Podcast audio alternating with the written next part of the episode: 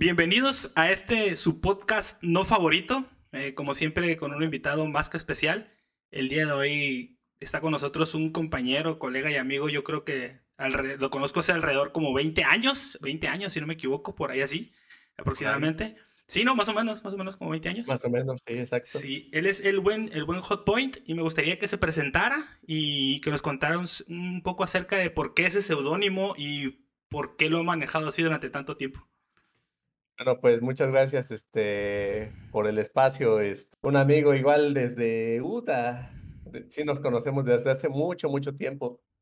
De hecho, tú me conociste pues desde que estaba aquí eh, prácticamente el, e, el, internet iniciando, ¿verdad?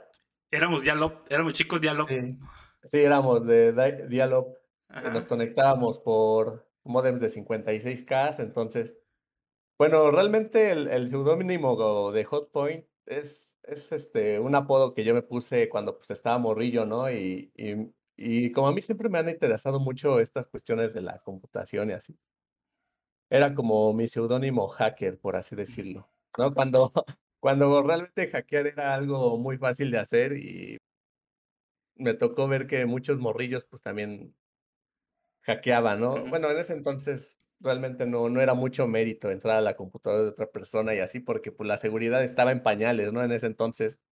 No sé si recuerdes que en ese entonces, pues básicamente cualquiera podía entrar en la computadora de otra persona muy fácilmente, ¿no? Claro, con exploits o Black Witch, creo que se llamaba un backdoor, ¿no? Sí, sí estaba el, Sí, el, el del Witch, estaba el Ductoy, el Petax, Sub7, estaba, estaban bastantes, bastantes troyanos. Ajá, y ahí era abrirle y cerrarle el, el CD-ROOM y moverle el mouse.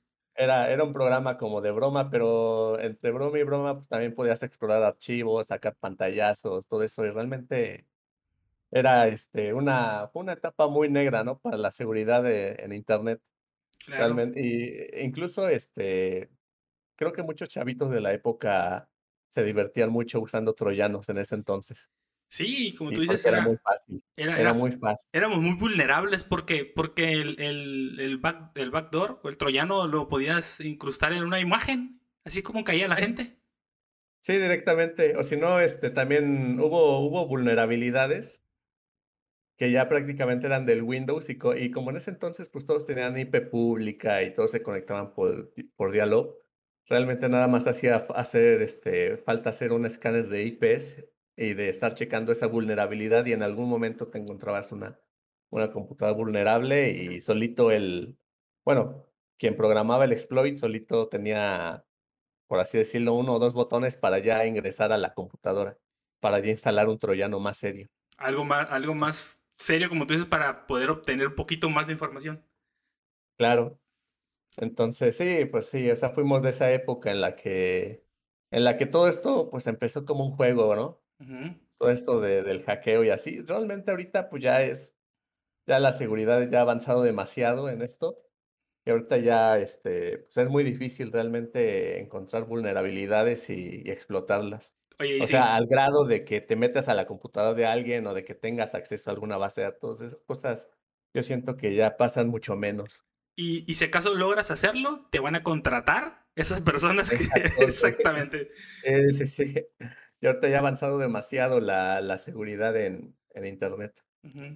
Y, por ejemplo, digo, sin, sin violentar las leyes, ¿eso qué fue tú lo más que lograste hacer así como ingresar a otro dispositivo, algo así que... Bueno, eh, ok, eh, sí, sí tuve varios ingresos y sobre todo creo que este, la parte de seguridad estaba tan mal en ese entonces que, que realmente cada sábado podía tener acceso a una computadora nueva sin, por así decirlo, sin hacer mucho de mi lado, ya que muchas computadoras estaban infectadas con troyanos populares y yo lo único que hacía era un escaneo de IPs con el, para ver si tenían el puerto abierto. Y entonces ya él, por ejemplo, escaneaba el puerto del Cabronator o del Little Witch o del Ductoy y ya este, me sacaban las computadoras que, que tenían ese puerto abierto y cuando tenían ese número de puerto abierto directamente eh, ya sabía a, qué troyano le pertenecía y ya nada más le ingresaba la IP y el troyano se conectaba.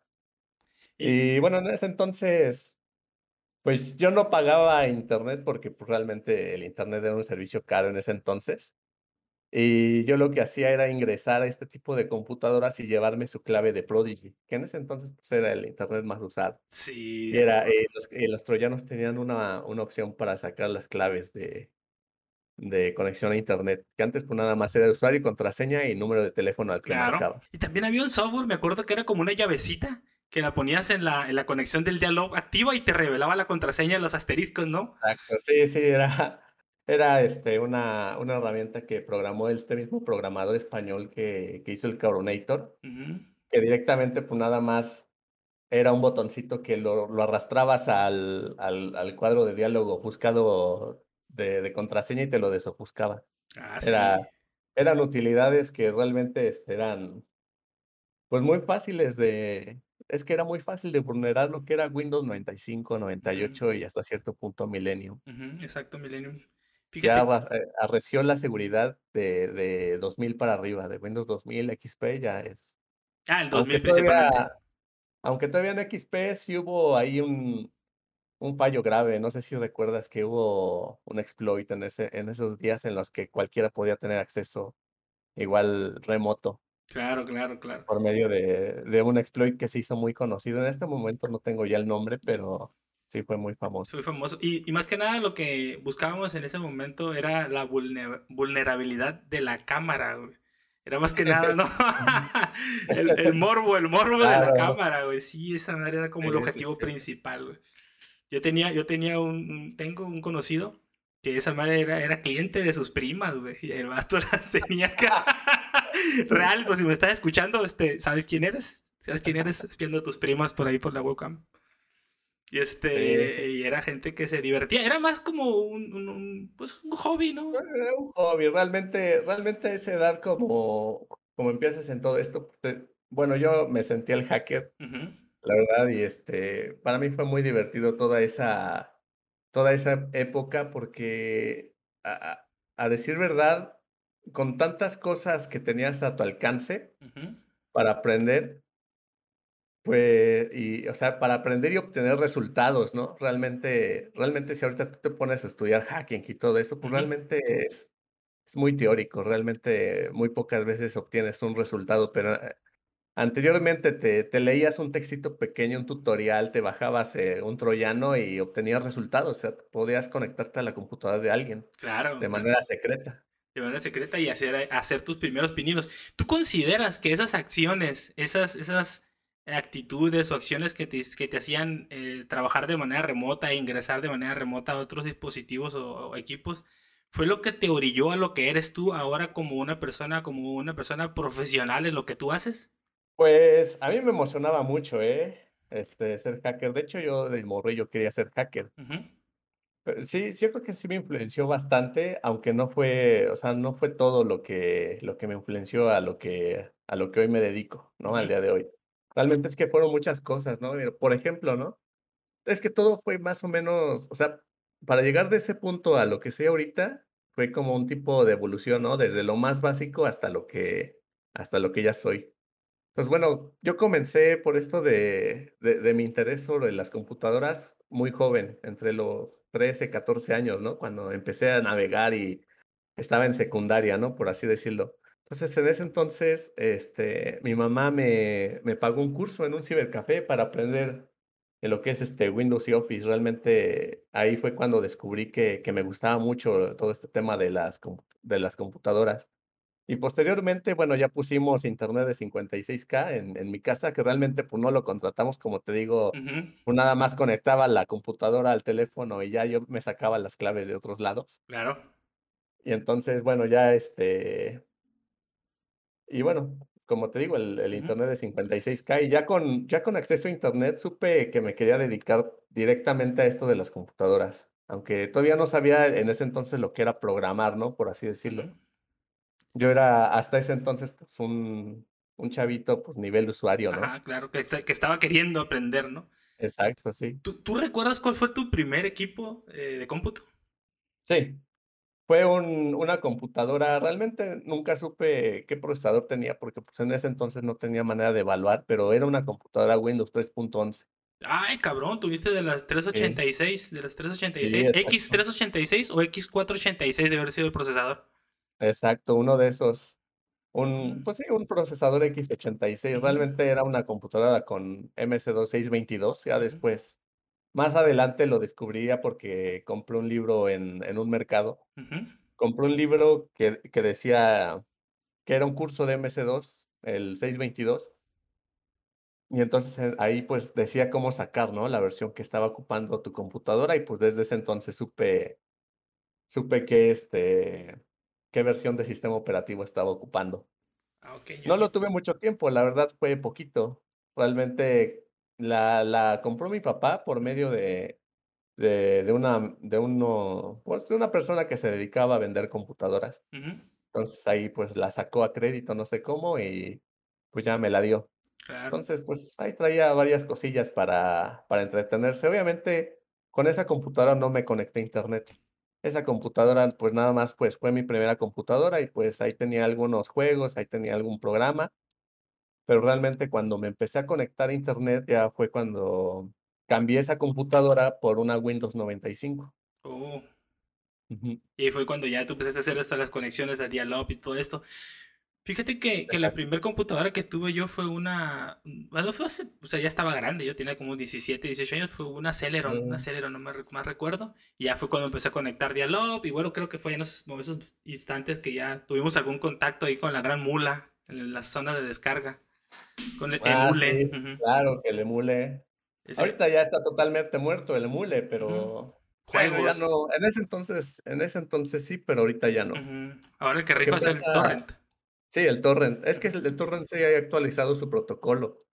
Lo que Mm, pasa con el emule es que anteriormente servía porque todos eran este, conexiones IPv4, pero tenías una IP pública, por lo cual siempre tenías tu IP este, tanto para con- recibir conexiones como para conectar. Para el intercambio, ¿no? ah, exacto. Y ahorita, pues realmente, como las IPv4 se, se están acabando, Realmente una IPv4 la compartes con todos tus vecinos del edificio. O sea, realmente estás sobre, tras de lo que se le llama una NAT. Ok, muy local. Sí, eh, por así decirlo, N cantidad de personas comparten una sola IPv4. Ok.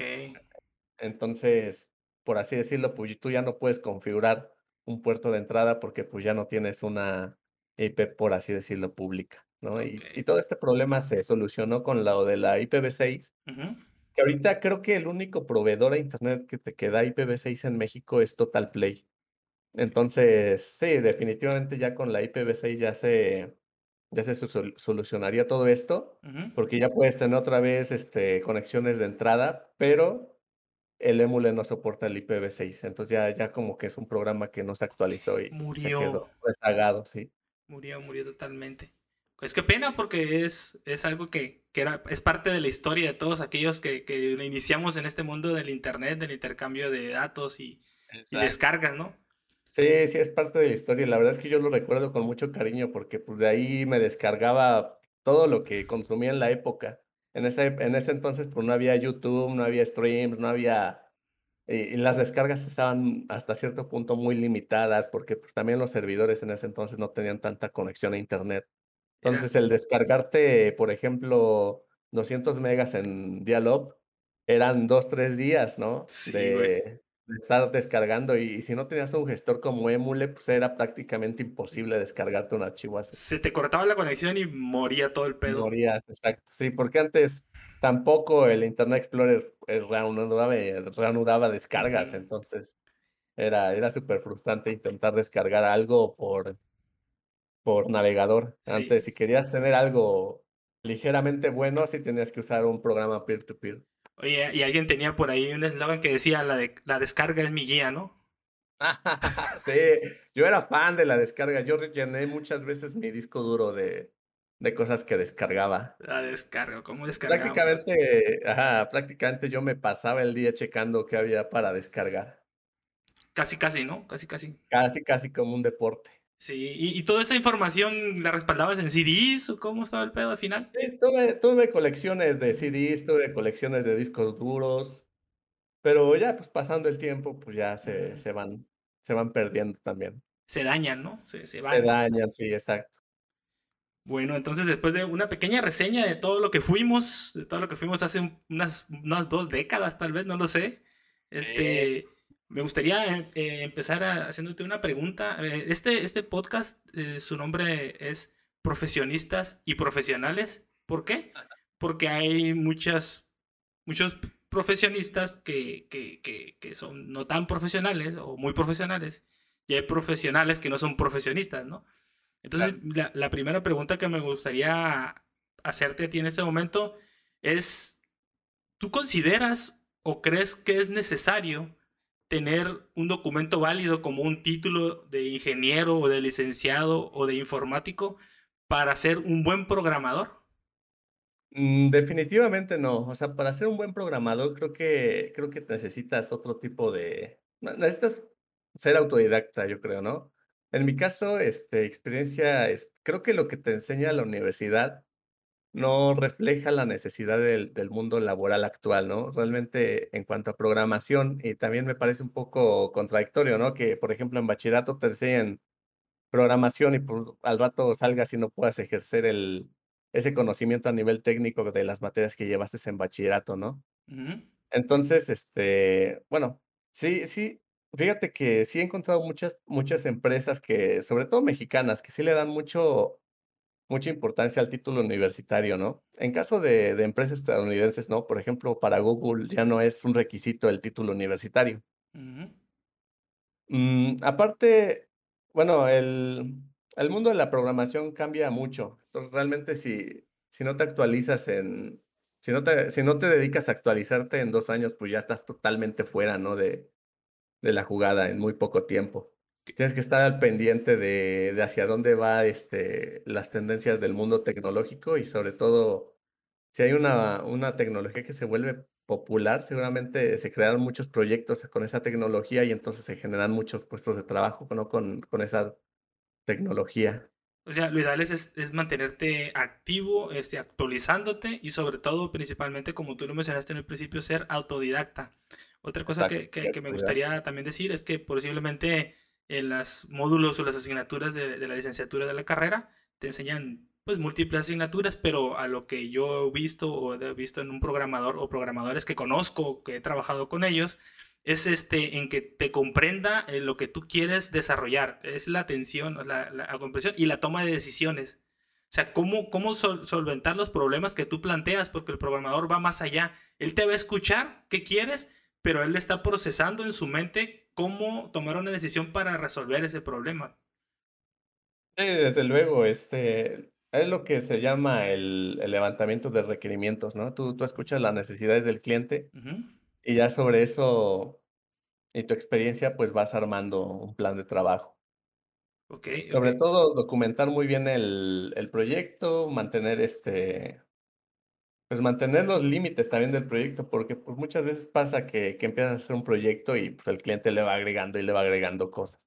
Pues también es muy importante delimitar hasta qué punto, hasta qué punto este, vas a entregar como un, por así decirlo, como una versión 1 ya okay. después, si el cliente quiere seguir con una versión 1.1 o una versión 2, pues ya se le hace otra cotización. Pero sí, en, en este caso de, de, la programación, realmente, este, como el software pues siempre se puede mejorar, uh -huh.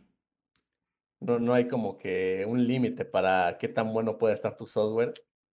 Pues hay que, hay que delimitar bastante ese, ese asunto, si no, pues te puede comer, ¿no? Ok, entonces tú eh, lo que me estás diciendo es que cada que tú desarrollas un proyecto, tú siempre lo tienes preparado para seguirse actualizando.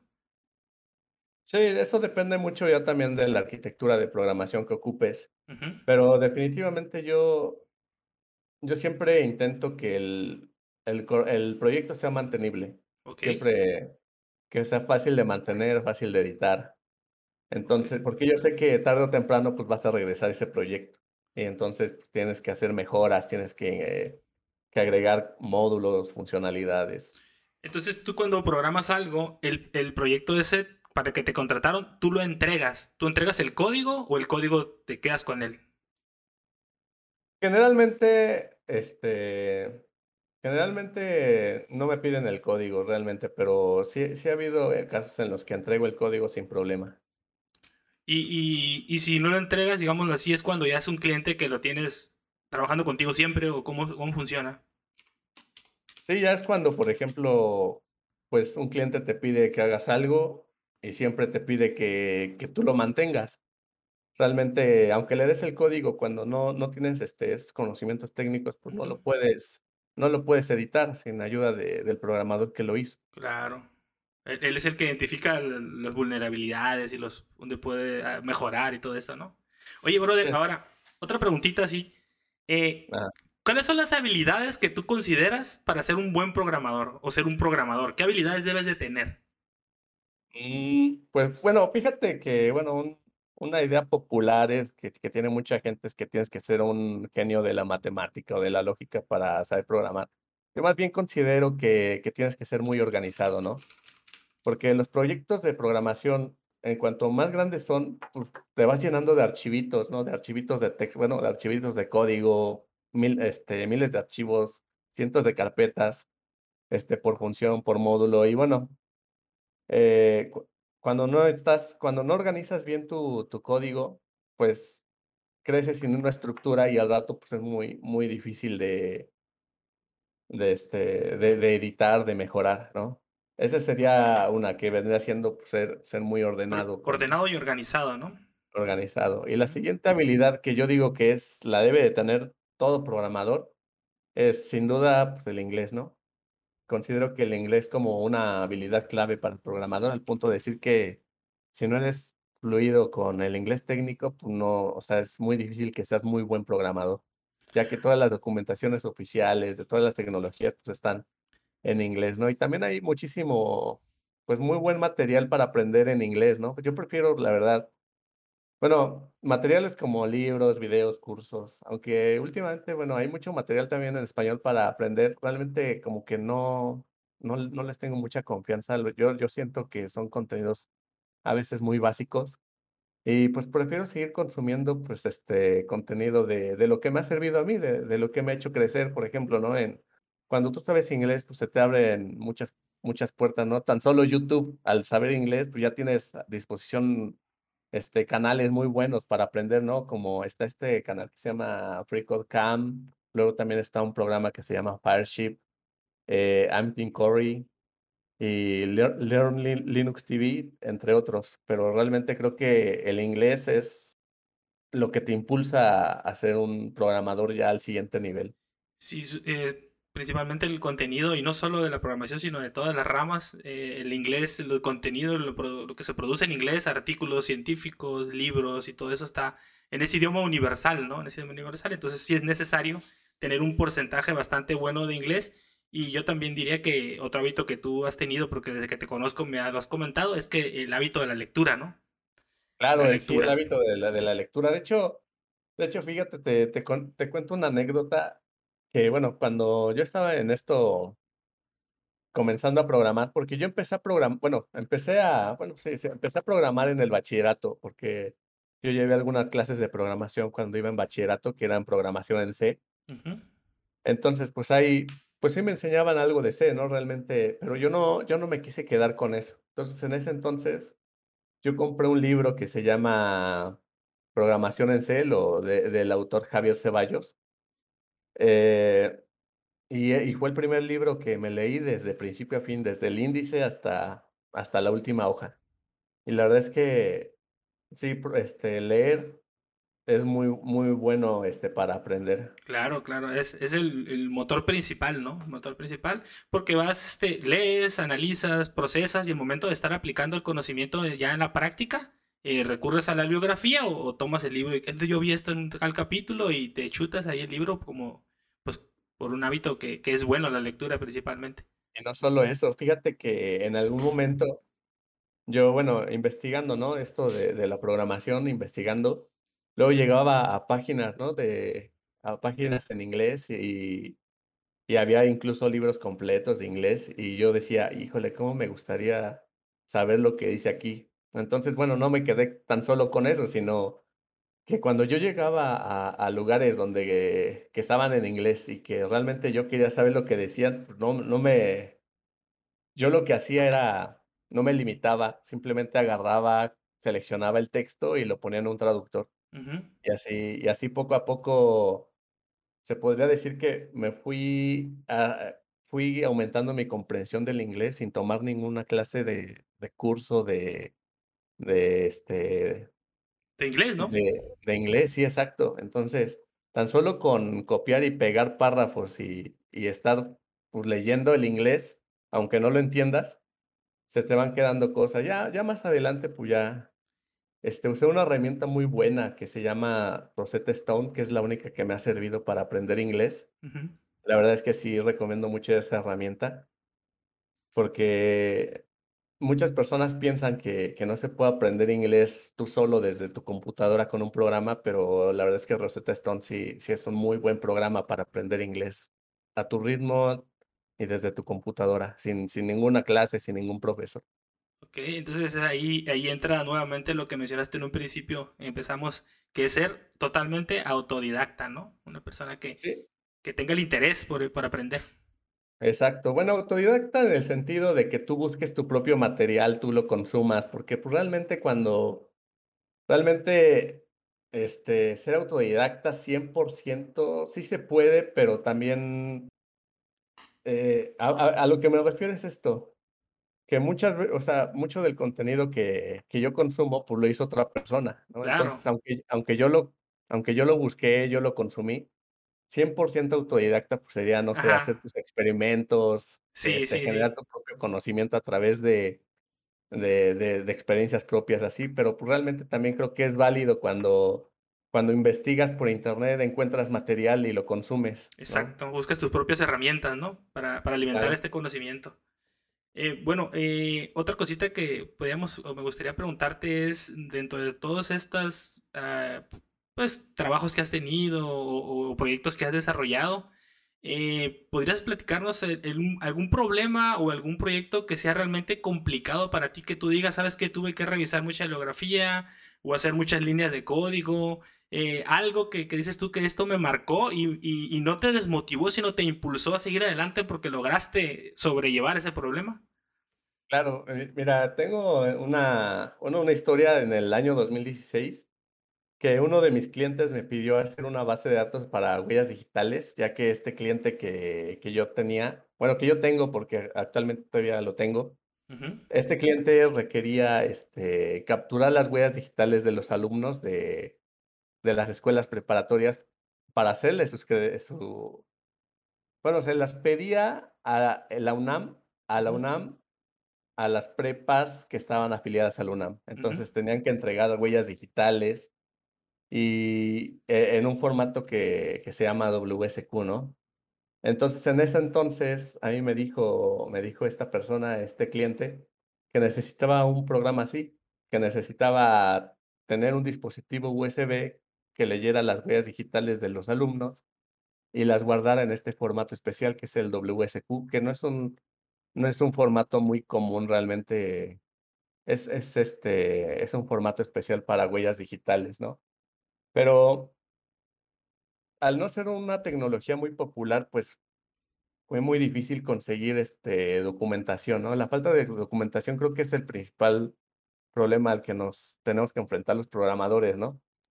Eh, bueno, generalmente no trabajamos con tecnologías creadas por nosotros, sino usamos librerías, frameworks, plataformas, sobre las cuales ya nosotros podemos, este, empezar a a crear, ¿no? Entonces, este proye este proyecto, ah, estaba muy muy escaso de de documentación, ¿no? Y hasta en cierta parte tuve que rascar así en rincones del del Internet para conseguir un SDK que sirviera con el dispositivo de de que este cliente me proporcionó. Y bueno, en otro en otro rincón de Internet, pues, encontré un proyecto de C, donde más o menos se miraba cómo generar este formato WSQ. Y bueno, me tocó leer ese proyecto y y y por así decirlo, traducir y mejorar para el proyecto de mi cliente, que este proyecto lo hice en C Sharp. Entonces, me tocó leer mucho código de C y pasarlo a C Sharp. Ok, ¿y ese, ese código lo tiene tu cliente o lo, lo tienes Lo tú tengo yo porque, sí, lo tengo yo porque realmente a mi cliente pues, lo, lo que le ocupaba es el, es el programa, ¿no? El ejecutable, el punto .exe. Y, Y y, digamos así, ok, ¿y por qué en ese formato especial de, de huella digital? ¿Por qué en ese específico? Bueno, ese, ese formato es para guardar huella digital, sobre todo en bases de datos, de que permite, la, per- permite el análisis más rápido de, de la imagen de la huella digital. Oh, Entonces, te guarda información sobre las minucias, que son la, que es este, en una huella digital, los ángulos que tiene tu, tu huella digital son las minucias. Entonces, esa, esa información también se guarda. Por eso que se requería de ese tipo de formato. Y aparte, bueno, es el formato que le pedía la, la UNAM a las prepas. Realmente, realmente el, el- mi cliente lo que quería era este, cumplir con el requerimiento. Ok, En- ok, ya. Entonces, se, se entregó en ese formato, así como lo pidieron, y pues ya se las validaron y quedó contento. Según las necesidades del cliente. Claro. Entonces, cualquier otra firma que llegue a buscarte y quiera algo similar, pues tú les puedes trabajar sin problema, ¿no? Exacto, aunque realmente pues no, no, no ha llegado nadie más que me pida algo, algo así, ¿no? Pero sí, desde luego. Este, si se diera el caso de de volver a programar biométricos, igual le entro. Ah, dale, dale. Eso, eso, es lo, eso es lo importante, lo que siempre tienes el ánimo de, de, de seguir adelante. Y aprovechando este, este, este comentario, ¿alguna tecnología nueva o herramienta que no conozcas o no domines y que quisieras aprender? Bueno, de no no de no dominar, pues, realmente no domino demasiadas, no no domino muchas. Ahorita, actualmente, únicamente domino 3 tecnologías, que son, este, C Sharp, PHP y lo que vendría siendo JavaScript. Entonces, son 3 lenguajes, este, de programación en los cuales yo me enfoco, y todo lo demás, pues, por así decirlo, que lo desconozco, porque hay demasiados lenguajes de programación, yo nada más me dedico a esos 3. Eh, pero fíjate que hay un lenguaje de programación que que me ha llamado bastante la atención, se llama Rust, y es una tecnología que me llama mucho la atención, ya que hace bastante tiempo no se no se creaba un lenguaje de bajo nivel. Con con bajo nivel me me refiero a que Rust se Rust se compila, este, directamente en las instrucciones del procesador, ¿no? Al igual que C. Entonces, anteriormente, si querías pro programar y que tu y que tu programa se compilara nativamente en las instrucciones del procesador, si sin triangular, por ejemplo, con ningún intérprete o máquina virtual, pues tenías únicamente de opción, este, C o C++. ujú. Pero, bueno, estos estos 2 me estos 2 lenguajes, tanto C como C++, tienen un manejo de de memoria manual y bastante complejo, ¿no? Entonces, Rust ahí entró al quite y, pues, tiene un un, este, una manera de de manejar memoria, pues, mucho más simple, ¿no? Casi, casi como un lenguaje tipo script. O sea, sí, lo lo vería más como un hobby, porque realmente, pues, no no he visto puestos del trabajo en Rust, pero sí es una tecnología que que me llama mucho la atención. Ok, esa, ese sería algo que, que tú quisieras como co- desarrollar como hobby para aprender un poco más, ¿no? Sí, claro, y también como hobby también me me bueno, me llama mucho la atención otra tecnología que no sé si si la hayas escuchado, es Raspberry Pi, ¿Cómo no? es, ¿Cómo no? este, esta esta computadora del del tamaño, pues, de una tarjeta de crédito. De hecho, yo tengo un Raspberry Pi, me me gusta mucho a mí, le Ujú. le lo tengo instalado con Linux, y y me gusta bastante de que es una es una computadora, pues, diferente a las a las desktop, ya que es una computadora con arquitectura ARM, ¿no? Totalmente diferente a las computadoras desktop. Y bueno, lo que se me hace interesante de los Raspberries es que tiene este estos, este, puertos de entrada tan fáciles de programar. Entrada, este, electrónica para comunicarte con módulos, sensores, transistores, microprocesadores. Entonces, Hablando ahorita muy de, bueno. de sensores, ah, hay un proyecto aquí en la ciudad donde yo vivo, de un investigador donde yo trabajo, y él este, está poniendo estos dispositivos en puntos estratégicos en la ciudad y con los sensores monitorea la calidad del aire. Sí, Entonces, sí. ese dispositivo lanza la información a un portal gratis y de ahí a nivel mundial puedes monitorear calidad del aire y bueno, ya de ahí puedes sacar pues miles de, de informes, ¿no? Eh, y, y, no sé, este, materiales en el medio ambiente y contaminación. Entonces son Sí, dispositivos muy cómodos de manejar, de instalar y como tú dices, muy adaptables a diversos entornos, ¿no?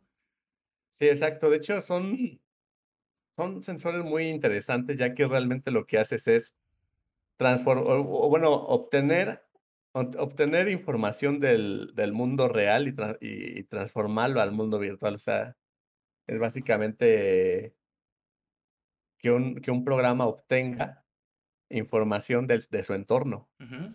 Sí, sí, sí. Entonces Es es es como un como como un mini robot, ¿no? Casi, casi. Por así decirlo, Sí, pues, realmente ah, le agre le agregas motores, servomotores y quizá ya ya tengas un robot, ¿verdad? Con los sensores. Claro, eh, y fíjate que hablando de las Raspberry, subieron bastante de precio, ahora con esta, eh, pandemia mundial se fueron por los cielos. Y han salido otras versiones como la Orange Pi y otras Ah, versiones, ¿no? clones, más bien, ajá, clones. clones, ajá. Al final al final, por ejemplo, el Orange Pi es es un clon. Es más como un clon. O ¿Qué sea, le puedes instalar el mismo sistema operativo que lleva la Raspberry, y hasta cierto punto no no me he puesto a ver así a detalle el el hardware, o sea, el la especificación del hardware, pero me parece que el Orange incluso tiene más, este, más hardware que el Raspberry, ¿eh? En cuanto a Sí, yo un y her un hermano mío compró una una Orange y bien le puedes poner una versión, la 20 de Ubuntu, creo. La 20 Órale, de sí. Ubuntu y, pues, es una computadora como tal, Claro, como tal. sí. Ujú. Sí. Y está está chidísimo todo esa esa sería un buen tema para luego, eh, dialogar qué podemos hacer con algo así, ¿no? En nuestras manos. Sí, claro que sí. Yo yo, por ejemplo, yo yo compré mi Raspberry, también compré varios sensores para para hacer mis pruebas y así. Y pues sí, lo lo lo tomo como un hobby, porque realmente, pues, también mucho trabajo de de quienes saben de de Raspberry, pues, no hay. Claro. Entonces, pero pero sí, como un hobby me encanta, ¿eh? El dispositivo. Claro, claro. Y aparte es lo mejor de todo, de bolsillo. Sí. Bueno, mi querido Hotpoint, entonces, eh, volviendo un poquito más de del tema principal, que es la programación, ¿tú qué consideras tú consideras o cuáles son la las las factores que hacen más productivo a un programador? Mm. Bueno, productivo a un programador. Sin duda creo que es, este, dominar la la tecnología que estás ocupando, ¿no? Bueno, así, por ejemplo, eh, te evitas de estar, este, revisando la referencia del lenguaje y y puedas concentrarte, pues, ahora sí que en las tareas asignadas, ¿no? Sin que sin que el lenguaje esté represente una carga, ¿no? Una una carga de atención más, ¿no? Entonces, también tener las las herramientas bien configuradas para hacer tu testing, tu debugging, tener todo a la mano lo que necesitas para completar tu tarea. Eh, el tema también de evitar las distracciones, ¿no? Cuando tú dices: "Voy a programar", pues, es directamente sentarte y escribir. Concentrarte directamente. Ajá, eso, y sobre todo, pues sí, este, pues enfocarte, es, este Y y ahorita que mencionas que mencionas, este, sobre sobre tener todo ordenado, y ¿me nos podrías contar, eh, cuál es tu setup o cómo trabajas? ¿Qué qué herramientas utilizas? ¿Qué tienes enfrente de ti? Okey, bueno, herramientas, pues nada más es la PC y 2 Ujú. monitores. Realmente, incluso los 2 monitores, nada más podría ser incluso 1, pero a mí me se me hace más cómodo 2. Para en uno tener abierto el Visual Studio Code y en el otro, pues, el navegador. El. Visual Studio Code es la la herramienta que yo ocupo para escribir para escribir mi código. Tiene es superligero, tiene muchas extensiones, este, y sobre todo, pues, lo tengo ya muy perfeccionado en el en el aspecto de los shortcuts y todo esto. Entonces, ya es es una herramienta que que me gusta bastante. Y Anteriormente había otro podía escribir en otros editores de de código, pero, pues, la verdad es que este es el mejor con el que me he topado. Okey, ya después de haber revisado o analizado bastante, me imagino. Claro, sí. Desde Notepad. Pues, fíjate que aunque parezca broma, pero el Notepad++ también era muy buena opción, ¿eh? Para para programar. Claro, sí, por eso lo menciono. Oye, mi querido, ¿y algún hardware que debes tú tener para programar, hacer algo muy pesado? ¿Debe ser un buen procesador? No sé, platícanos. Depende de lo que programes. Fíjate que, bueno, yo actualmente me dedico a la programación web. Realmente no necesitas así mucho procesador, ¿no? Realmente, para hacer programación web, necesitas, pues, una computadora que te que te corra fluidamente un navegador web y que te corra fluidamente un editor de texto. Entonces, pues, muchas muchas computadoras entran en esa categoría. Eh, así como como tal, que que tengas que tener un hardware superespecializado, pues no, realmente cualquier laptop actual te incluso de las de entrada, de las más sencillas, te te corre las herramientas que necesitas para programar en web. Pero ya que, por ejemplo, si te vas a programar videojuegos y así, pues sí necesitas por lo menos una computadora que te corra Blender, que te compile, que te compile los assets, que te compile todo el juego. Entonces, depende mucho el, el tipo de actividad que estés desarrollando. Ok. Que, hay, que van desde lo más sencillito, que vendría siendo scripts de Linux, hasta ya directamente compilaciones de videojuegos, ¿verdad? Las necesidades del cliente, ¿no? Claro.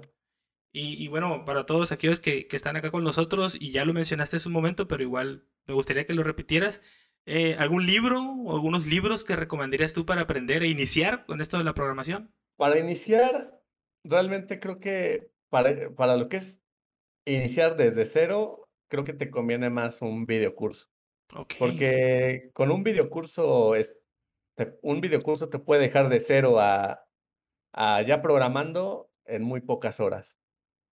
Ya, ya cuando eres un programador más o menos experimentado y así, pues sí, sí te recomiendo algún libro. Yo, por ejemplo, tengo dos libros que, que me gustaría recomendar. Uno se llama Dependency eh, Injection, es de la editorial Manning. Y es un libro que trata hacia la perfección cómo debe ser la, la programación orientada a objetos, ¿verdad? Es cómo estructurar tu proyecto en diferentes clases y con estas clases cómo interactúan entre ellas y aunque es un lenguaje, bueno, aunque es un libro que ocupa el lenguaje de, de programación C Sharp, realmente son conocimientos que lo puedes llevar a cualquier este, lenguaje de, de programación orientada a objetos. Entonces, este, creo que es uno de los mejores libros que he leído y de los que más me ha impulsado para subir mi nivel, ya que muchas veces otros libros se, se ocupan más de la sintaxis del lenguaje o de, o de este, de, de, temas, pues por así decirlo, más técnicos, pero este tipo de libros sí te, sí te enseña cómo más bien cómo estructurar un proyecto de software. O sea, no, no tanto la, la sintaxis del lenguaje o no tanto el uso de las herramientas, sino directamente a estructurar tu, tu software. Ok, ok, bien. Es, es, es, interesante, hay que buscarlo y empezar, pero como lo mencionas, empezar con mejor videotutoriales, ¿no? Principalmente. Sí, cuando, cuando estás de cero, te convienen los videotutoriales. Bueno, y el segundo libro que quiero recomendar se llama este, How, How Linux Works. Es este de la editorial No Scratch Press. Y es un libro que, como su nombre lo indica, te, explica, ¿no? La estructura de una distribución Linux, ¿no? Te explica el concepto de, de lo que es una distribución y cómo está este, armada de diferentes piezas de software hasta crear una distribución. Es también un libro, es un libro muy padre. Te, muestra y te enseña cómo trabaja en sí. Sí, sí, todo, te, te, enseña todos los módulos que componen tu sistema operativo Linux. También te, te enseña cómo, cómo es la configuración de tu, de tu sistema operativo que va desde, desde montar los volúmenes de los discos duros hasta configurar tu, tu red, pero todo de manera manual para que lo vayas entendiendo lo que va pasando. Yo, yo recuerdo que en el año 2000, 2002, no sé qué, estaba muy, muy entusiasmado yo con la versión de SUSE, SUSE Linux. Pero, pero mi, mi, yo llegué y se acabó nuestra relación tóxica con SUSE porque nunca pude hacer la configuración de ALOP para conectarme a internet. Tenías que, que, tienes que programar el driver, algo así, no recuerdo, yo de eso realmente no sabía. Hasta que más adelante, como la versión SUSE 10.2, ya venía compilado y, reconocía los modem directamente. Sí, el Linux siempre ha sido este un, tema, ¿eh? el, tema de los drivers. Eh, pero ha mejorado bastante. Fíjate que, que ya muchas veces, y, y una de las, de las distribuciones Linux que más soportan hardware nuevo por ejemplo, Ubuntu, es muy raro que lo instales y que no te jale toda la primera, ¿verdad? Claro. Hay, hay, hay distribuciones más conservadoras, ¿no? Como Debian, que es justamente la distribución, una, bueno, mi, mi distribución favorita, que es la que yo ocupo en todos lugares. a mí me gusta mucho Debian, aunque tenga que tener esta configuración extra, ¿no? Para reconocer todo el hardware como debe de ser. Pero a mí me gusta mucho esta distribución ya que los, los servidores que, que, ocupo en mi trabajo se vuelven muy estables con, con este tipo, con esta, con esta distrito. Es, es, es Debian, entonces es la que tú más, más tu favorita. Eh, sí, y sobre todo, no, no solo mi favorita, sino la única que, que, que perfeccioné. a Oh. nivel conocimiento. Entonces, por ejemplo, si si tú me pones a usar un Red Hat, me pones a usar un Fedora, un SUSE, pues no no te lo sé usar al al mismo nivel que te que te configura un Debian. ¿no? Un Debian, pues, prácticamente me lo sé de de pies a cabeza. Y y so y sobre todo esto de las distribuciones Linux es que hay versiones muy complejas como versiones minimalistas, ¿no? Que corren, digamos así, casi en una calculadora, ¿no? Claro, claro. De hecho, fíjate que eso también me gustó mucho de Debian, que, bueno, que es una distribución para todo tipo de terreno. ¿A qué me refiero con esto? Que la misma distribución de Debian que tú instalas, por ejemplo, en tu laptop para usarla, es la exactamente la misma que te instalas en tu servidor para montar tu proyecto. Entonces, no no hay no hay como un Debian server, o Debian client, o Debian Time, o o Debian, este, desktop, sino que es nada más un sistema operativo que es Debian. A diferencia de otros distritos de Linux, que sí tienen una un un distrito que es para tu desktop y un distrito que es para tu server, ¿no? Por ejemplo, el caso de Ubuntu. Okey, okey. Bueno, entonces ya hablando y tocando el tema este, muy interesante las distribuciones Linux Linux, eh, muchas que todavía siguen vigentes, otras ya me imagino han dejado de ser actualizadas, eh, pero Claro. De hecho, Debian es de la de las distribuciones más viejas que te puedas encontrar, más, este, más veteranas. Creo que de hecho nada más hay una distribución que está que es, este, más veterana que que Debian, pero por meses, que es, este, Slackware. Pero seguida de esa de ese distrito, Debian es la la la distribución, pues, más longeva. Y no solo eso, sino que la la distribución en la que se basan más distribuciones, porque Exacto. muchos muchos, este, toman el el código, lo que vendría siendo Debian de base, y lo le le hacen personalizaciones para que quede para cierto propósito, ¿no? Para para y ya, por ejemplo, ¿no? Eh, en un en un caso, pues, Ubuntu realmente no es más que un Debian bien configurado, ¿no? Bien configurado para el usuario de casa. Muy gráfico y estético, ¿no? Claro. Bien, bien, bien. Este esto yo a ver si regresamos por ahí a alguna distribución que ya estamos muy acostumbrados a los nuevos sistemas operativos que nos ofrece la banderita de colores, pero, pues, nunca está de más que querer aprender y e instalarte una distribución. Eh, ¿podrías, eh, mi querido Hotpoint, nos podrías platicar un poco acerca del último proyecto que estás desarrollando? Sí, Digo, no, sin comprometerte, eh, mucho, ¿no? Sino que más o menos la idea principal. Claro, claro. Eh, fíjate que ahorita, pues, estoy trabajando en una institución educativa, en la cual estamos desarrollando un software de gestión de alumnos. Pues, básicamente, pues, es llevarles sus calificaciones, llevarles, este, sus horarios, sus pagos, facturaciones. Es, este, pues, lleva todo lo que todo lo que ven tenga que ver con gestionar una escuela y sus alumnos, estamos haciendo ese ese software. Pero, ahora bien, en mi trabajo no solamente no solamente programo, sino tengo una responsabilidad extra que es la de mantener servidores. Entonces, eh, en nuestro equipo, pues, sí hay hay hay hay quien nada más se dedica a programación. Yo también me dedico a programar, pero tengo esta esta responsabilidad extra que es, eh, mantener los servidores de la empresa y en esos servidores poner en producción la la aplicación web que estamos desarrollando. Okey, okey. Y me imagino que este es este es un proyecto muy muy ambicioso, es muy grande, ¿no? Sí, sí es grande. De hecho, este, se requiere bastante infraestructura. Nosotros tenemos nuestra infra infraestructura en Amazon Web Services.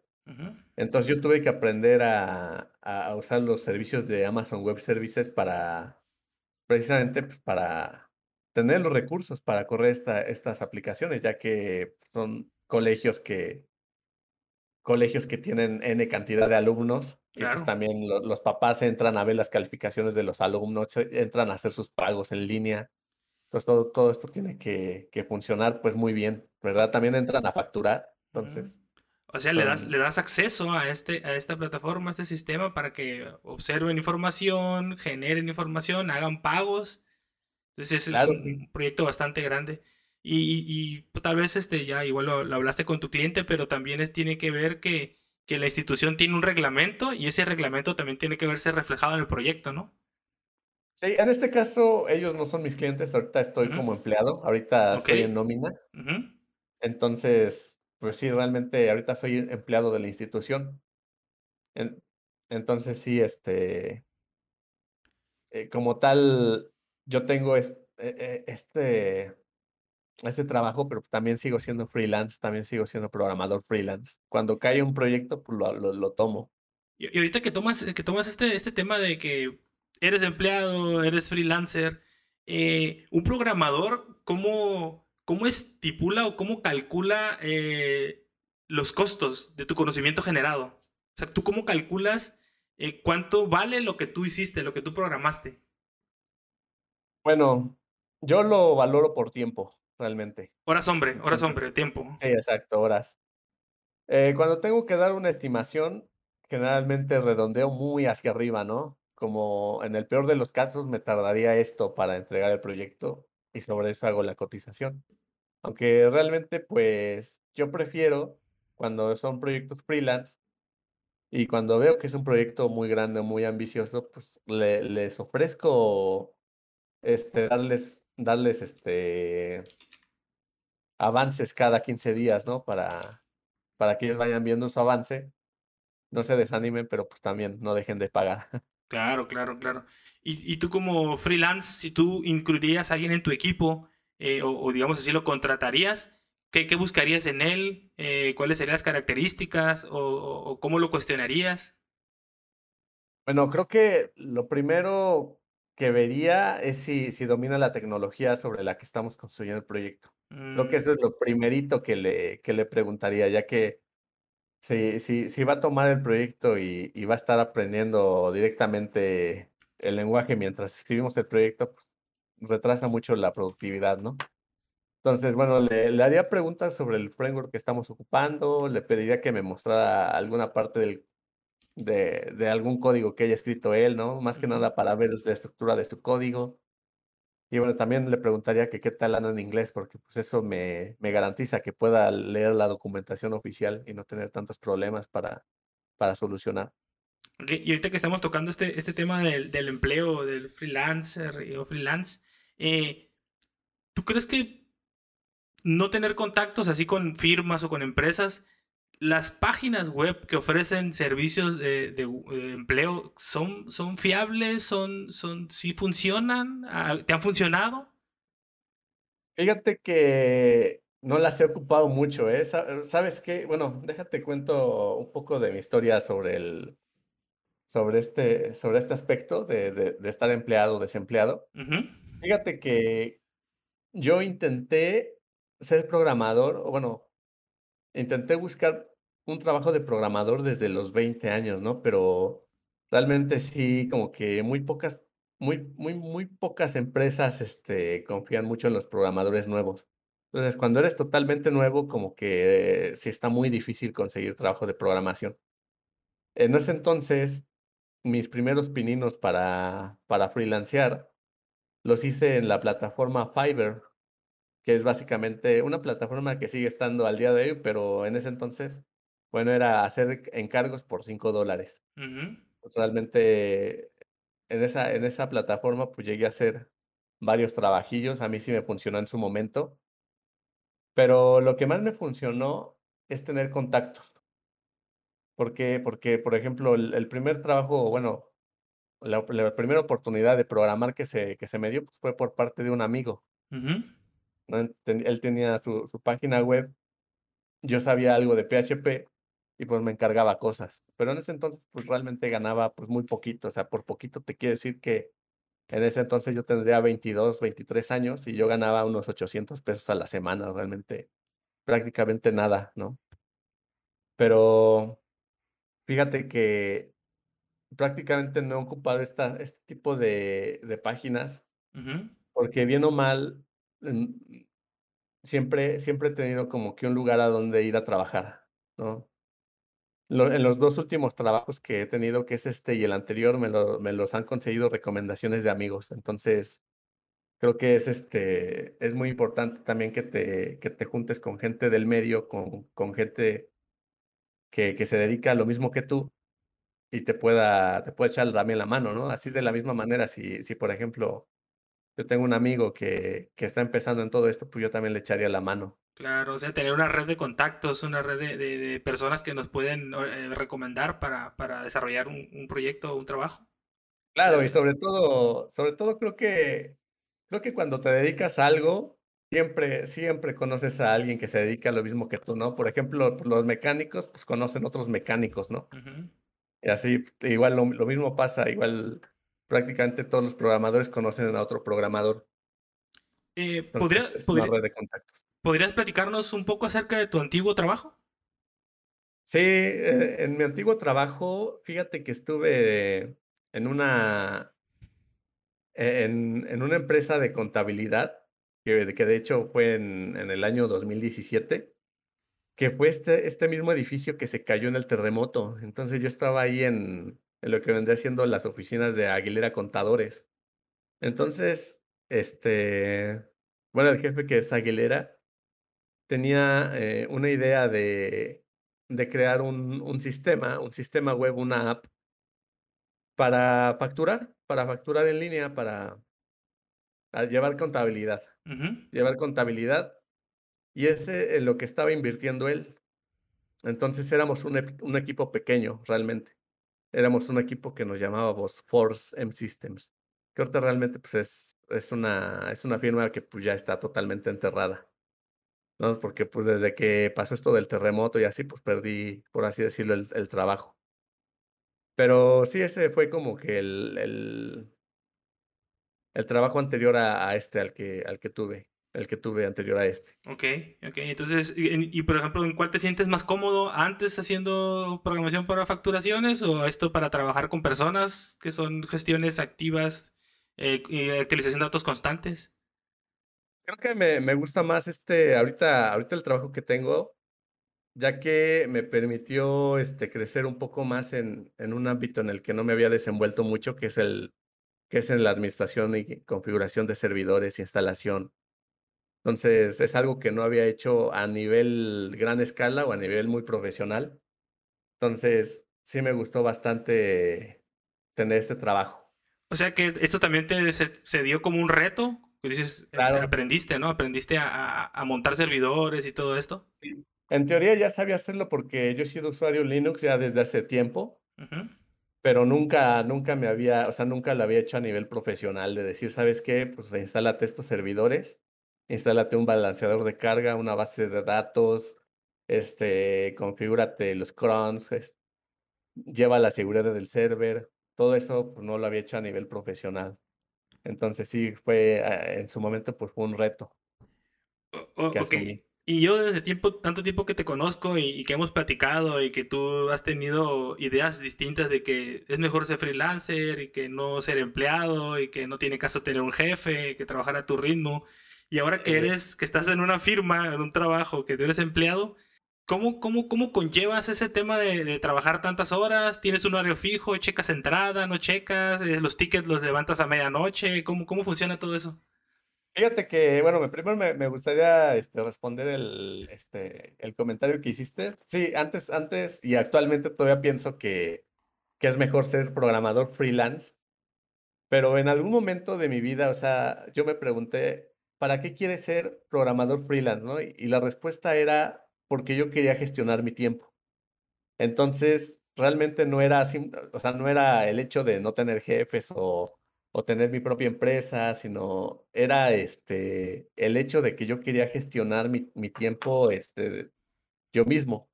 no, o sea, no tener como que un horario muy rígido y, y así.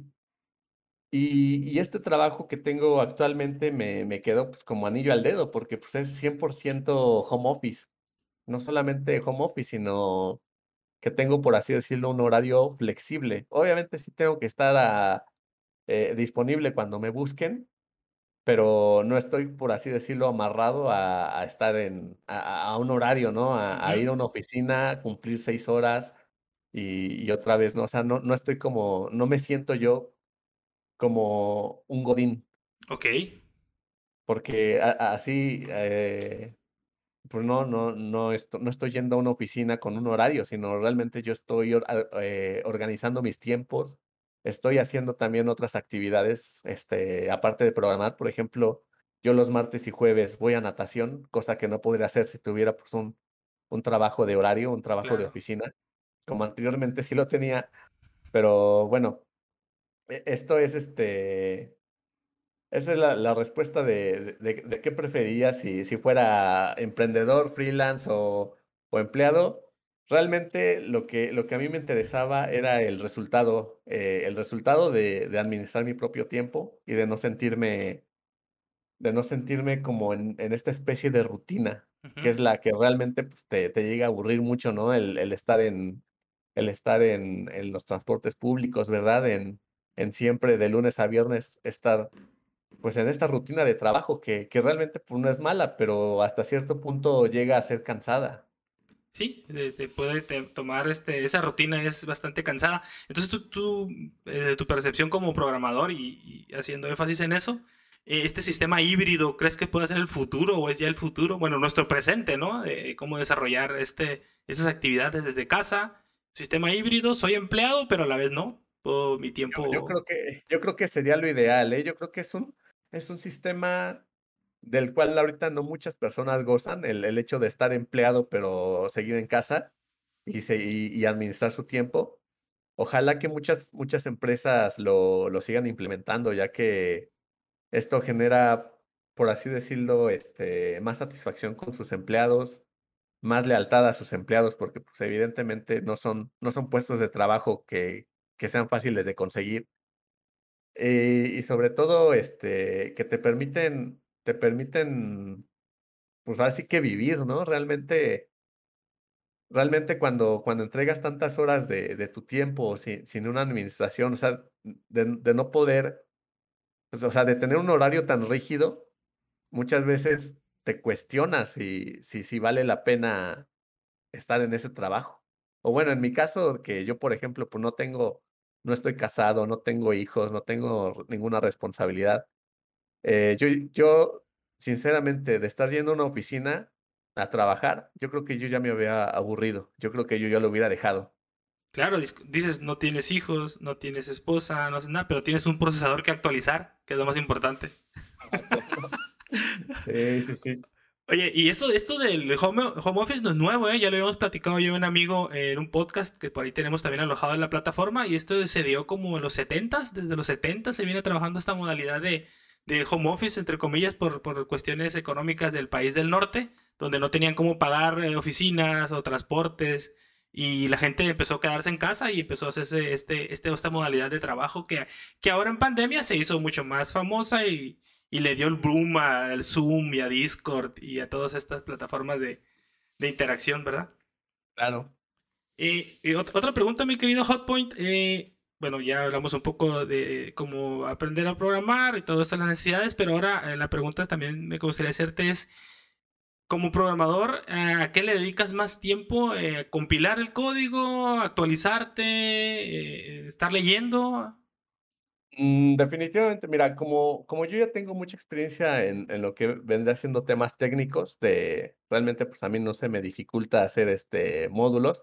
Lo que, en lo que ahorita se podría decir que gasto más tiempo en mi trabajo es en levantar el requerimiento, en, en básicamente sentarme con las personas que, que requieren el módulo, que, que, requieren, este, bueno, que saben el requerimiento y entender el problema, y entender su problema, entender cuál sería su, su solución del lado de, de nuestro sistema. Y, y creo que eso es este, lo que más me toma tiempo, la, las juntas con, las juntas con las personas que, que están pidiendo el requerimiento. Y, y yo creo que... Una vez entendido eso, se me hace muy fácil a mí llevarlo al código. Y, y también considero que a todas las personas, aquellas que, que estamos identificados con estos medios de, de, de, trabajo o que nos gusta mucho lo que es todo esto de la, de la computación, de la programación, del gaming, lo que menos queremos es, es ver a personas, ¿no? Queremos estar en nuestro entorno, en nuestra zona de confort y, trabajarle y echarle las horas, ¿no? Claro, sí, pero bueno, cuando lo que estás haciendo pues depende de las necesidades de otra persona, pues sí, los, los, tienes, que, los tienes que escuchar. Claro. Y en este caso, como estamos creando este sistema a medida para esta institución educativa, pues obviamente tenemos que escuchar a los profesores, a, la gente de administrativos, a los, a los contadores, todas sus necesidades que, y expectativas que tienen sobre el sistema que estamos programando. Y entonces ya a partir de sus necesidades, pues hacerles propuestas de, de cómo funcionaría, de cómo se, sería la usabilidad y, y bueno, todo esto. Entonces, sí, este, tener contento al cliente creo que es una de las cosas en las que más te lleva tiempo cuando estás programando. Sí, mira, como, como experiencia yo te, yo te voy a platicar un poco eh, cómo he trabajado yo con programadores o, o desarrolladores de software en, en institución donde yo trabajo. Eh, yo trabajo en un departamento de gestión escolar en, en, para, para, el Instituto Politécnico Nacional. Entonces llegó una persona, un programador, y nosotros realmente había un sistema que estaba, creo que en Fox, programado en Fox, y creo que fue como los 80. Ajá, ajá eso, eso, como los 80 lo han de haber hecho, no sé yo bien de esto. Era funcional hasta el 2009 que yo llegué ahí. Entra una nueva persona, eh, un joven, y él empieza a trabajar con nosotros y como tú lo mencionas, se reunía con nosotros, nos entendía, comprendía las necesidades y él empezó a desarrollar un, un sistema, una plataforma que, que, hasta la fecha estamos usando, donde se gestionan, como tú lo mencionaste, calificaciones, pero eh, también hay son muchas cuestiones que van apegadas, digamos, a reglamento. Entonces él tiene que condicionar este sistema para que nosotros podamos hacer consultas, este, capturar bases de datos, información. Y este, y este, este compañero fue enlazando este sistema con la, recursos humanos, luego contabilidad, a partir de un, de un, solo, de un solo programa que empezó a hacer, eh, ya lo enlazó, biblioteca, entonces él ya creó una red, una red de, comunicación, de interconexión de datos, que ha sido muy funcional y que realmente sí nos ha, ha, facilitado, pero como nuestros departamentos cada vez exigen más y más y más, eso lleva, como tú mencionaste también, una actualización continua y se tiene que estar actualizando y actualizando y actualizando y cada vez más. Y hasta eso que, que es bastante, bastante funcional y nos ha venido a, a, pues a, dar más trabajo porque hay más que capturar, más que hacer y, y ya no podemos negarnos, ¿no?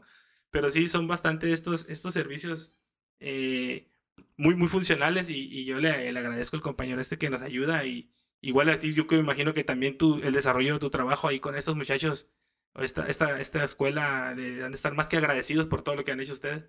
Sí, desde luego. Así, así como me lo pintas tú que de lo que hace este programador que, que está en, en, tu lugar de trabajo, eh, muy parecido, si no es que exacto, es lo, lo mismo que, que, hacemos nosotros de este lado. Claro, exactamente. Que monta el servidor y todo esto, y, y, y, bueno, es bastante, bastante útil.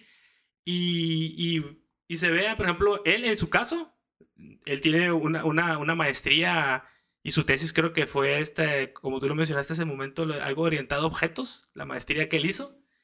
Y okay. aquí está un claro ejemplo, que fue la primera pregunta que hicimos, que si era necesario tener un título o un diploma para ser un buen programador. Y aquí está el claro ejemplo de una persona, que es tu caso, que tiene un, algo totalmente funcional, sin demeritar también a aquella persona que tiene un grado de maestría, que tiene un, un, grado elevado de estudios, que también levanta el mismo trabajo. Entonces es totalmente funcional. Repetimos que no es necesario ser así, digamos así, como tener ese título de prof profesionista, ¿no? Claro, yo, yo nunca, o sea, yo, yo, cada que me preguntan, yo siempre digo que soy técnico, ¿no? Uh -huh. Porque pues, al final estudié una carrera técnica, uh -huh. pero obviamente los años que yo llevo en esto de, pues de dedicarme a las computadoras me ha dado mucha experiencia y sobre todo los retos que me ha puesto, pues, los, los mismos clientes, ¿verdad? La, la necesidad de, de, de, trabajar me han hecho, pues, aprender de la experiencia. Claro, y claro. No, no, no, solo eso, sino directamente ponerme a estudiar para hacer las cosas. Y eso, eso es lo que te ha funcionado hasta la fecha. Sí. ¿Tú como programador has tenido momentos de frustración así en tu trabajo? ¿Que, que te ha causado alguna frustración, digamos así, que no puedas desarrollar algo, no sé? Pues Sí, en bastantes ocasiones sí me, me he visto en, en, casos en los que ya no sé qué hacer. Ajá. Pero bueno, eso lo, lo gestiono de aprendiendo. O sea, por ejemplo, eh, sí, en varias ocasiones pues, he sentido que, que lo que estoy haciendo pues, está muy complicado o directamente pues, no veo la solución al problema. Y cuando eso pasa, siempre, siempre pienso, no, yo creo que en este momento no tengo el conocimiento necesario para solucionar esto, esto de manera fácil, ¿no? Entonces, así es como lo primero que hago es hacer una investigación, ¿no? A ver si, si la herramienta que estoy ocupando es la, la óptima para solucionar este problema. O si, o si hay otra herramienta que haga mejor el trabajo, ¿no? Y cuando ya, se le, este, ya tengo la certeza de que esta herramienta puede con el requerimiento, entonces ahí sí ya busco alguna, algún, este, busco la documentación, algún artículo, videos, este, libros, y, y me pongo a estudiar y ya, este, y ya regreso al, al problema, pero con más conocimiento. Y generalmente eso es lo que me ha servido. Claro, claro. estudiar. No darte por vencido y estudiar, ¿no? Seguir así. Claro. Em, volviendo un poco, haciendo un pequeño resumen, este, eh, como nos habían preguntado también aquí unos compañeros del chat, eh, la mejor manera o, el, mejor momento de, para programar es no distraerte, estar siempre atento, actualizándote. ¿Alguna otra cosa que pudieras este, recomendar? Yo, bueno, es, es un problema que he visto mucho en, programadores un poco más nuevos, que intentan hacerlo todo perfecto a la primera. Yo les recomiendo que si están haciendo algo, primero lo hagan funcionar, aunque no sea de la manera pues más óptima o de la manera más este más bien estructurada, que primero hagan funcionar su requerimiento. Ya si ya si este después de tener las cosas funcionando les sobra tiempo para refactorizar, para optimizar, pues lo hagan, pero es mucho más fácil refactorizar y optimizar un código funcionando que hacerlo, que hacer un código perfecto a la primera. Entonces yo siempre les recomiendo a los programadores, primero soluciona y después perfecciona. Ok, ok, ese, sería el consejo, o sea, que sea funcional, que sea algo que realmente sea comprendido, porque también debe ser importante que sea comprendido no solo por ti, el guion, como el script, ¿no? Que sea comprendido por otras personas que también puedan trabajarlo. Claro, definitivamente cuando trabajas en equipo, eh, tienes también que, o sea, creo que eso es lo principal de cuando trabajas en equipo. Tú estás programando, o bueno, tú estás escribiendo código para que otras personas lo lean y lo mantengan, lo mejoren. Y tienes que pensar también en esas personas, ¿verdad? O sea, tú no puedes dejar un, un código que únicamente tú entiendas. Siempre es mejor este, que tu código sea entendible por todo tu equipo. Entonces. ¿Y, ¿Y, puedes poner etiquetas, algo así, no? Pones comentarios, o directamente, directamente hay herramientas que te ayudan a documentar tu código. O sea, tú, hay, hay, herramientas que tú pones tus comentarios en tu código de cierto, en cierto formato y estas herramientas lo extraen y te generan la documentación. ¿Hay, hay algún estándar o, un manual que tú puedas recomendar? Pues como tal, un estándar de, de estilo, de escritura, de estructura, eh, depende mucho de la tecnología, ¿no? Por ejemplo, en un, un proyecto Laravel te estructura tu proyecto totalmente diferente de un proyecto Angular. Entonces, yo creo que con que domines la, la tecnología que estás ocupando y sepas dónde va cada cosa en el proyecto que tú estás este, trabajando, con que te apegues a, lo, a, a, los lineamientos que te, que te proporciona el mismo framework, yo creo que ya con esto vendría siendo suficiente en el tema de, estilo de, código. Muy bien, muy bien. Eh, otra, otra preguntita que me gustaría hacerte ya como, como corolario final, digámoslo así. Tres consejos, tres consejos que tú puedas darle a un programador. Tres consejos que yo pueda darle a un programador. Bueno, a un programador que está iniciando, un programador que... Como tú quieras, como tú quieras, uno que ya está avanzado o no, iniciando principalmente, considero así, está bien. Bueno, uno que ya había dicho inicialmente es que no se rindan con el inglés, o sea, que siempre estén mejorando su inglés. No solamente le sirve para, para consumir contenido de mayor calidad, sino también para escribir código de mayor calidad. Entonces, sí, eh, y, bueno, el otro consejo que les daría es que perfeccionen la, la tecnología con la que están ocupando, porque muchas veces hay programadores que intentan abarcar un gran número de, tecnologías y todas las saben a nivel básico, ¿no? Ok.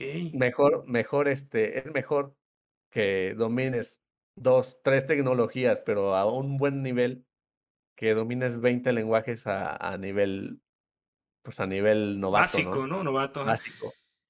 E, entonces, bueno, ustedes que están en este mundo, este, más o menos imagino que, que, saben cuáles son las tecnologías que sí van a seguir avanzando, actualizándose y cuáles van a ir quedándose estancadas, me imagino.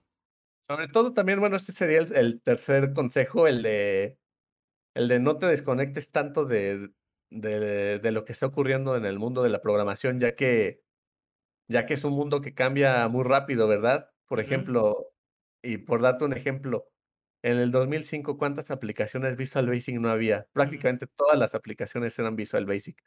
Hoy prácticamente ninguna aplicación es Visual Basic. Entonces sí, como que van cambiando muchos estos estas maneras de trabajar y esto y estas tecnologías van cambiando, unas llegan y sustituyen a otras.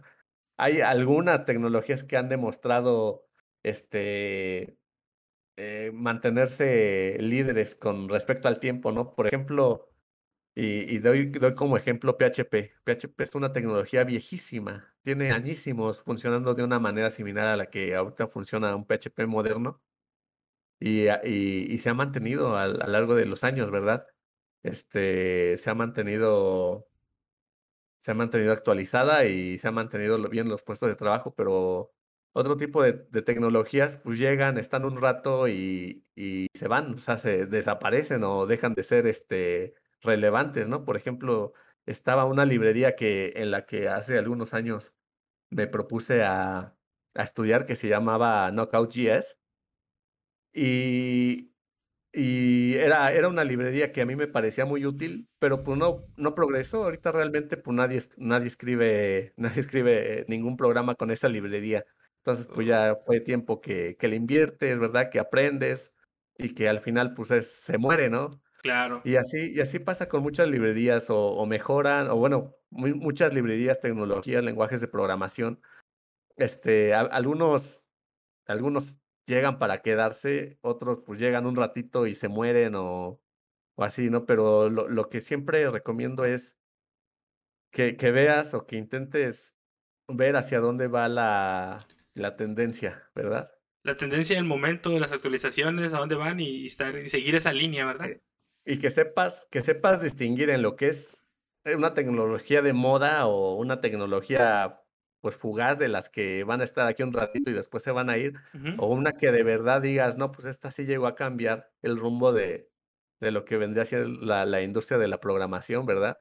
Pues pues yo creo que la misma habilidad que van desarrollando ustedes como programadores van dándose esa esa pauta para decir: "¿Sabes qué? Por aquí va la cosa, por aquí va a funcionar, por aquí va a avanzar", y es la manera de que de que te sigas ahí actualizando, ¿verdad?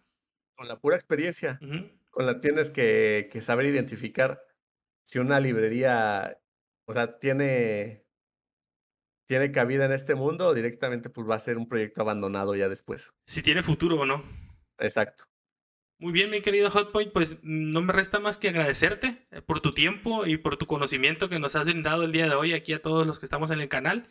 Y, y sobre todo, pues que esto sea uno de los muchos que, programas o podcasts que podamos grabar en conjunto. Y este, por ahí luego te contactaremos para, para los, hacerte un, pedido en un servicio de un server para levantar un videojuego o algo. Sí, me late, sí, sin problema, ¿eh? Lo lo levantamos. Dale, que, que tengas una buena noche y muchas gracias a todos los que estuvieron con nosotros. Cuídense mucho y gracias por estar acá en su podcast no preferido. Hasta luego.